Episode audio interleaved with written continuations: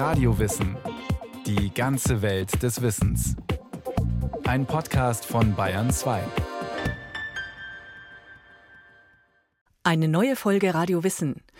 Botswana ist eine unerwartete Erfolgsgeschichte. Bei der Staatsgründung war das Land wirtschaftlich schwach und ohne nennenswerte Infrastruktur. Heute gilt Botswana als eines der wohlhabendsten und stabilsten Länder Afrikas. Das liegt nicht nur am klugen Umgang mit Diamantenvorkommen.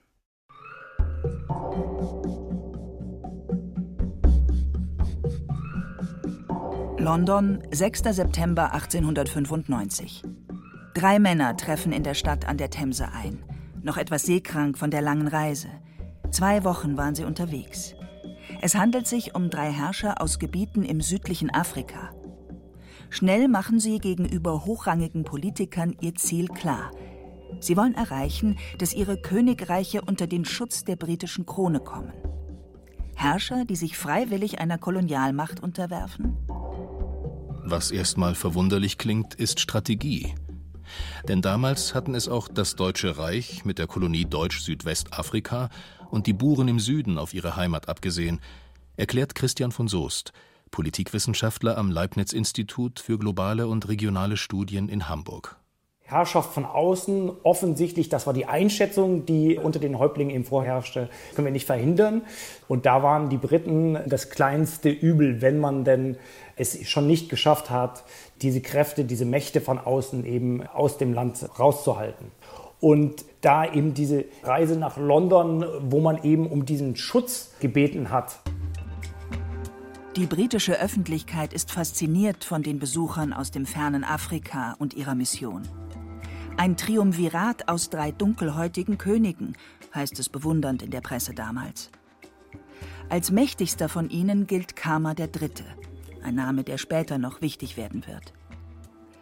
Nach einem Gespräch mit Queen Victoria haben er und die beiden anderen ihr Ziel erreicht. Die Briten schließen ihre und benachbarte Reiche zum Protektorat Bechuanaland zusammen. Ein Gebiet, das zentral im südlichen Afrika liegt, etwa gleich weit von Pazifik und Atlantik entfernt. Diese Entscheidung und die Bemühungen der drei Herrscher haben Folgen, die bis heute spürbar sind.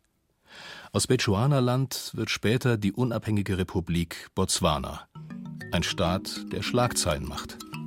Eine Erfolgsgeschichte. Das afrikanische Wunder. Afrikas Oase der Stabilität und Demokratie. Das sind die Überschriften von Artikeln, die in den letzten Jahren über Botswana geschrieben wurden. Sie passen nicht zu dem Klischee, das viele Menschen in Deutschland noch immer im Kopf haben, wenn sie an Afrika denken. Krieg, Korruption, Armut. Ist Botswana wirklich eine Erfolgsgeschichte und möglicherweise ein Vorbild für andere Staaten? Was hat das Land anders gemacht? Die damalige Reise nach Großbritannien sehen viele als entscheidenden Ausgangspunkt für eine positive Entwicklung Botswanas. Nach der Errichtung des Protektorats Bechuanaland erfüllen sich die Hoffnungen der drei Herrscher, die gezielt britischen Schutz gesucht haben. Ihre Heimat bleibt von größeren kolonialen Einflüssen verschont und wichtiger noch, ihre Macht bleibt mehr oder weniger unangetastet. Die Briten setzen auf indirekte Kontrolle und nutzen die traditionellen Herrschaftsstrukturen weiter, um das Land zu regieren. Für sie geht es in erster Linie darum, zu verhindern, dass andere Staaten ihren Einfluss ausdehnen und etwa das Deutsche Reich noch größere Gebiete im Süden Afrikas kontrolliert. Ein konkretes Interesse an Bechuanaland selbst haben die Briten nicht, und das erscheint erstmal nachvollziehbar, erklärt Christian von Soest. Das Protektorat ist etwa so groß wie Frankreich, extrem dünn besiedelt und besteht zu einem großen Teil aus Wüste, der Kalahari. Größere Rohstoffvorkommen gibt es nicht. Die Bevölkerung lebt vor allem von der Viehzucht. Das Wort, was am besten die Kolonialzeit zusammenfasst, ist eigentlich die Vernachlässigung. Man hat eigentlich gar keine großen Investitionen gemacht.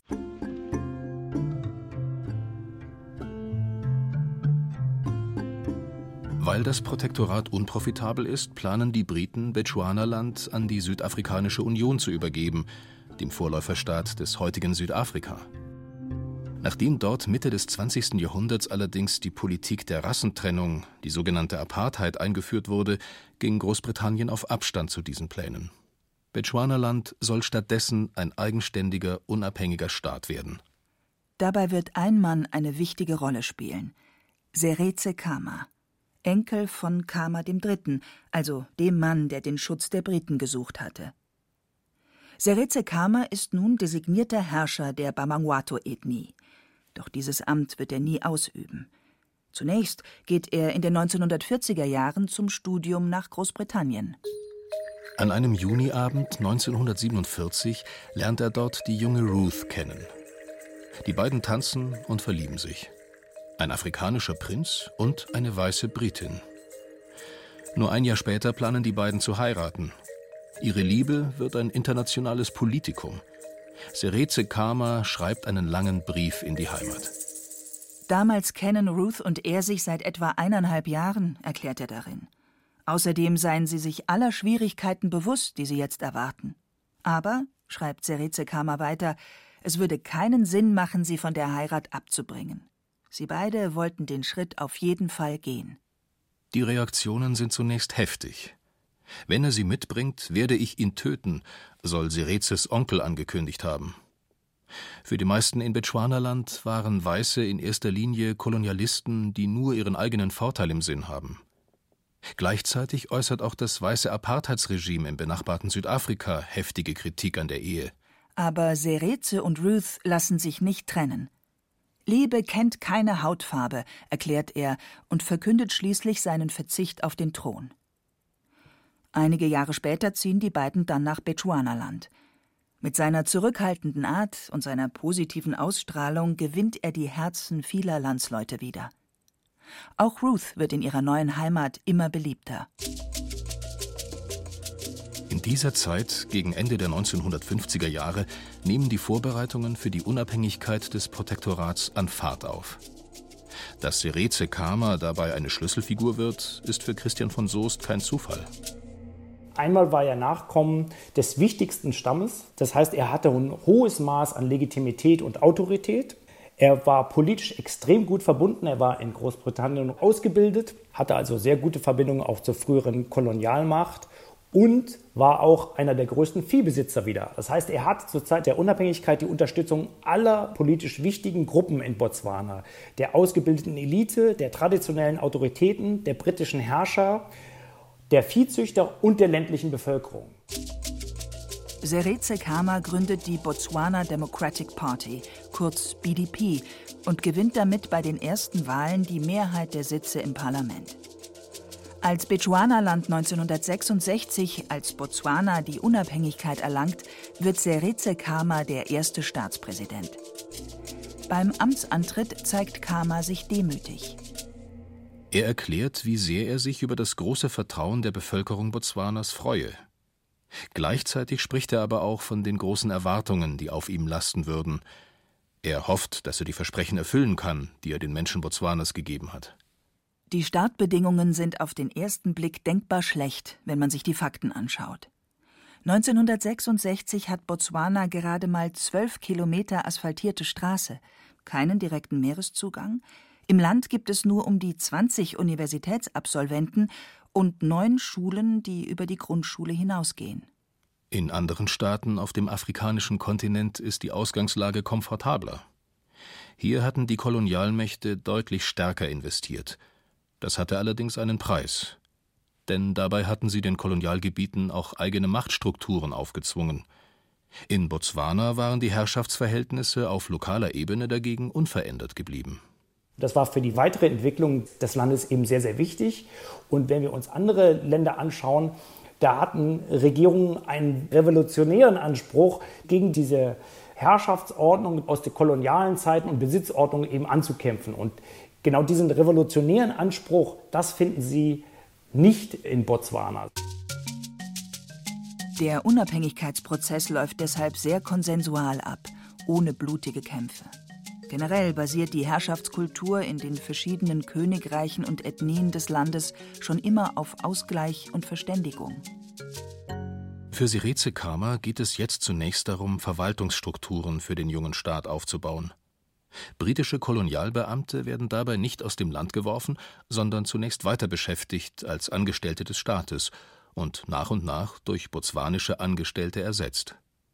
Eine weise Entscheidung, erklärt Andreas Wimmer, Sozialwissenschaftler an der Columbia University in New York. Durch diese Geschichte der graduellen Übergangs von einer Kolonialverwaltung zu einer Selbstverwaltung, durch diese Geschichte erklärt sich, wieso das im Vergleich zu anderen afrikanischen Ländern die botswanische Verwaltung sehr effizient war. Korruption gibt es auch im Vergleich zu anderen Ländern auf sehr reduzierter Ebene. Auch Klientelismus wird von Anfang an in Botswana bekämpft. Dass Verwaltungsangestellte die eigene Ethnie bevorzugen, wenn es zum Beispiel um den Bau von Straßen oder Schulen geht, soll verhindert werden. Das gelingt weitgehend, auch weil Seretse Kama bei der Zusammensetzung der Regierung darauf achtet, dass die verschiedenen Ethnien des Landes in der Regierung vertreten sind. Und das war eigentlich von Anfang an der Fall. Heißt, dass keine der größeren Gruppen war eigentlich von der Macht ausgeschlossen, sondern es gab ein, wenn man so will, Power Sharing Arrangement, informelles Power Sharing Arrangement von Beginn an. Seretse Kama ist überzeugt von der Demokratie. Diese ist für ihn entscheidend für die Stabilität eines Landes. Er soll sich sogar eine stärkere Opposition gewünscht haben. Diese hatte anfangs nur sieben von 34 Sitzen. Generell rechnet er damit, dass Staatsführer, die die Bevölkerung gewaltsam unterdrücken, irgendwann selbst mit Gewalt aus dem Amt gedrängt werden. Der Stil von Seretse Kama sorgt damals auch international für Aufsehen. In der New York Times erscheint kurz nach der Unabhängigkeit ein langer Artikel, der Botswana als erfreuliche Ausnahme zu anderen afrikanischen Staaten beschreibt. Das Wort Erfolgsgeschichte wird hier bereits erwähnt. Es gibt allerdings ein Problem. Dem jungen botswanischen Staat fehlen nach wie vor Einnahmen. Größter Wirtschaftszweig ist immer noch die Viehzucht. Das Land gilt Mitte der 1960er Jahre als eines der ärmsten der Welt auch weil es eben keine nennenswerten Rohstoffvorkommen gibt. Dabei gibt es Hoffnung. In den Nachbarländern wurden schon vor Jahrzehnten große Diamantenvorkommen entdeckt. Und auch in Botswana laufen seit Mitte der 1950er Jahre Erkundungen. Nachdem zehn Jahre lang in unterschiedlichen Regionen Botswanas keine Edelsteine gefunden wurden, sollen die kostspieligen Bemühungen 1965 eingestellt werden. Der leitende Geologe kann allerdings eine Verlängerung um ein Jahr heraushandeln. Und nur zwei Monate vor Ablauf der Frist hat das Team Erfolg und findet tatsächlich erste Hinweise auf Diamantenvorkommen. Unweit der Hauptstadt Gaborone. In der folgenden Zeit werden dann mehrere Diamantenminen in verschiedenen Teilen des Landes entdeckt. Sie zählen bis heute zu den größten der Welt. Das Land kann jetzt mit enormen Einnahmen rechnen nun zeigt sich, dass es ein Glücksfall war, dass Botswanas staatliche Strukturen und die Verwaltung bereits weitestgehend aufgebaut waren, als der Diamantensegen über das Land hereinbrach. Andreas Wimmer. So ist es vielleicht zu erklären, dass eben im Unterschied zu anderen ressourcenreichen Ländern in Afrika, aber auch anderswo, dass der Diamantenreichtum nicht versickerte in den privaten Bankkonten von Politikern und hohen Regierungsfunktionären und dass das Einkommen aus dem Diamantenabbau eben zur weiteren Verbesserung der Infrastruktur benutzt wurde und nicht einfach um politisch Stimmen zu kaufen oder eine Armee aufzubauen. Länder wie Angola oder auch Sambia verfügen einerseits über enorme Rohstoffvorkommen wie Kupfer oder Öl, sind andererseits aber politisch sehr instabil. Der Grund? Staatliche Strukturen sind oft schwach und daher versuchen verschiedene Kräfte, sich möglichst große Teile des Reichtums zu sichern. Immer wieder entstehen so blutige Konflikte. Als Ressourcenfluch wird dieser Teufelskreis bezeichnet. Dass Serize Kama und seine Regierung es geschafft haben, diese Entwicklung zu verhindern, ist für den Soziologen Andreas Wimmer von der Columbia University eine entscheidende Entwicklung. Er hat ein Buch geschrieben über die Frage, warum manche Staaten scheitern und andere prosperieren. In Botswana sei es gelungen, Investitionen in Schulen, Krankenhäuser und Straßen so zu verteilen, dass möglichst alle Teile der Bevölkerung davon profitieren. Das Argument ist, dass das dazu beigetragen hat, dass die Bürger des Landes unabhängig von ihrem ethnischen Hintergrund, unabhängig von der Sprache, die sie sprechen, die Regierung als gleichermaßen legitim erachten und die entsprechenden politischen Parteien auch unterstützen. Dies führt auch dazu, dass die Unterschiede der Volksgruppen im Land eine vergleichsweise untergeordnete Rolle spielen. Gewaltsame Konflikte entlang ethnischer Trennlinien, wie es sie in anderen instabilen Staaten immer wieder gibt, sind in Botswana nicht entstanden. Eine weitere visionäre Entscheidung half, diese günstigen Voraussetzungen dauerhaft zu sichern, betont der Politikwissenschaftler Christian von Soest. Die botswanische Staatsführung rund um Sireze Khama geht zur Diamantenförderung ein Joint Venture mit dem südafrikanischen Bergbaukonzern De Beers ein. Die Einnahmen teilen sich zur Hälfte Staat und Konzern. Das hat sicherlich auch dazu beigetragen, dass man erstens eben die Expertise hat, dass aber auch der Zugriff auf die Einnahmen eben auch sehr viel kontrollierter vonstatten ging, als das in anderen Staaten der Fall war. Dieses Kooperationsmodell wird später auch von anderen Ländern kopiert, zum Beispiel im Nachbarland Namibia.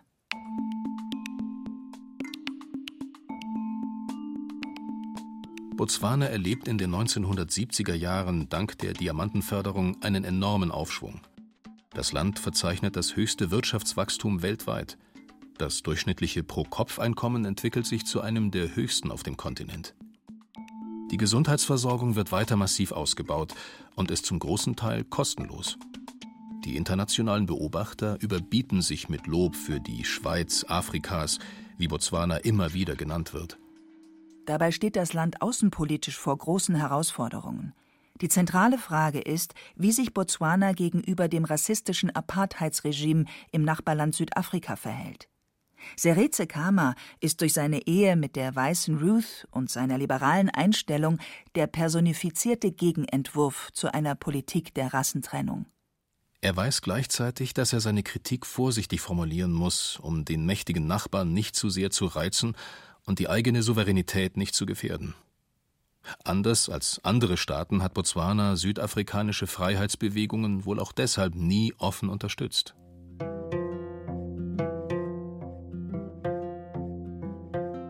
1980 kommt es zu einem Einschnitt in der Geschichte Botswanas.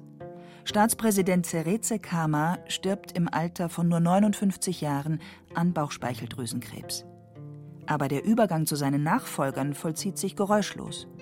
Und auch die folgenden Parlamentswahlen laufen grundsätzlich demokratisch und frei ab. Viele Berichte beschreiben Botswana bis heute überschwänglich als ein afrikanisches Märchen. In den letzten Jahren hat diese Erzählung allerdings einige Kratzer bekommen. Ein Beispiel dafür sind Minderheitenrechte. Der sehr repressive Umgang mit einer indigenen Volksgruppe, den San, hat immer wieder für internationale Kritik gesorgt. Christian von Soest. Die San leben als Nomaden, sind nicht wirklich sesshaft und das wurde als nicht modern eben von der Regierung aufgefasst. Ein sehr paternalistisches Verständnis von Politik teilweise und das nicht ausgerichtet ist auf den Schutz eben von alternativen Lebensformen und Entwürfen. Die San wurden von der Wasserversorgung abgeschnitten und gezielt aus ihren gewohnten Lebensräumen vertrieben. Dabei hat sicher auch eine Rolle gespielt, dass in diesen Gebieten Diamantenvorkommen vermutet wurden – und diesen Edelsteinen wird in Botswana nach wie vor alles untergeordnet. Sie sind der Garant für den Wohlstand des Landes. Dabei gibt es allerdings einen Haken. Denn trotz dieser Einnahmen steigt die Arbeitslosigkeit in Botswana in den letzten Jahren. Sie liegt bei rund 20 Prozent.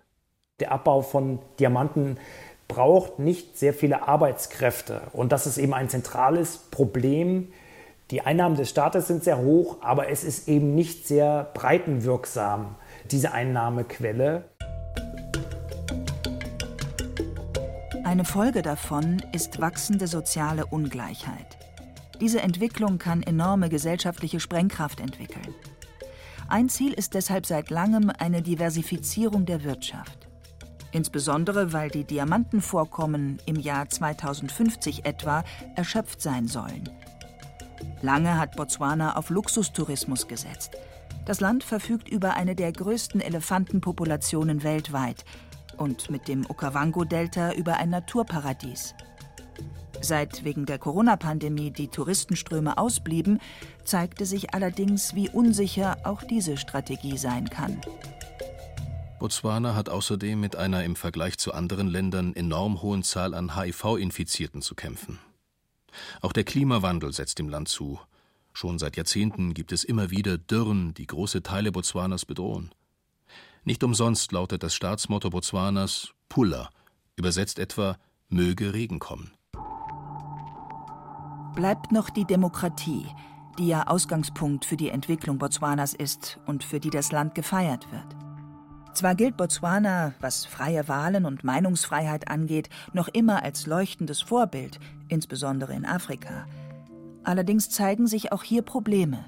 Zwar gelten die Wahlen als frei und fair, aber bislang hat jede Abstimmung die BDP gewonnen, die Partei, die Seretse Khama gegründet hatte. Es gibt Anzeichen für verkrustete Strukturen und Vetternwirtschaft innerhalb des Regierungsapparates. Die Entwicklung Botswanas wird in der Politikwissenschaft deshalb auch kontrovers diskutiert.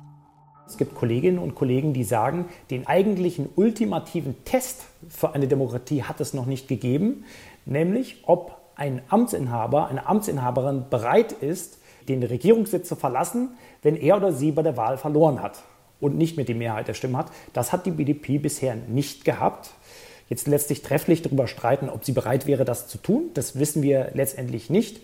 Ich würde sagen, ja. 2018 wurde der BDP-Vertreter Mochwezi Masisi zum neuen Staatspräsidenten gewählt.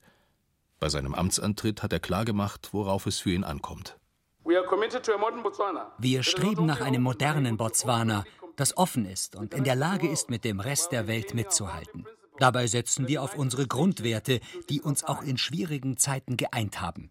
Demokratie, Eigenständigkeit, Entwicklung, Einigkeit und Boto. Boto ist ein Begriff aus der Landessprache Szechuana.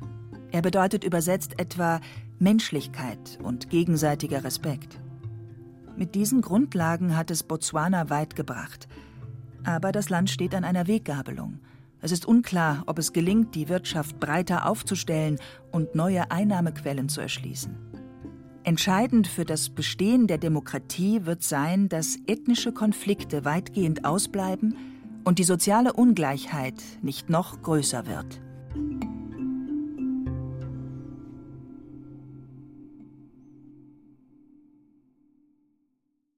Linus Lühring über Botswana und dessen ungewöhnliche Erfolgsgeschichte. Wenn Sie ein ganz anderes Beispiel einer Staatenwerdung in Afrika hören wollen, empfehlen wir die Podcast-Folge Der Maji-Maji-Aufstand Afrikaner gegen die deutsche Kolonialmacht vom selben Autor. Bis heute ist dieser antikoloniale Krieg der Bevölkerung von Tansania im kollektiven Gedächtnis. Und für noch mehr Geschichtsthemen allgemein gibt es den Podcast Alles Geschichte. Alle Links finden Sie in den Show Notes.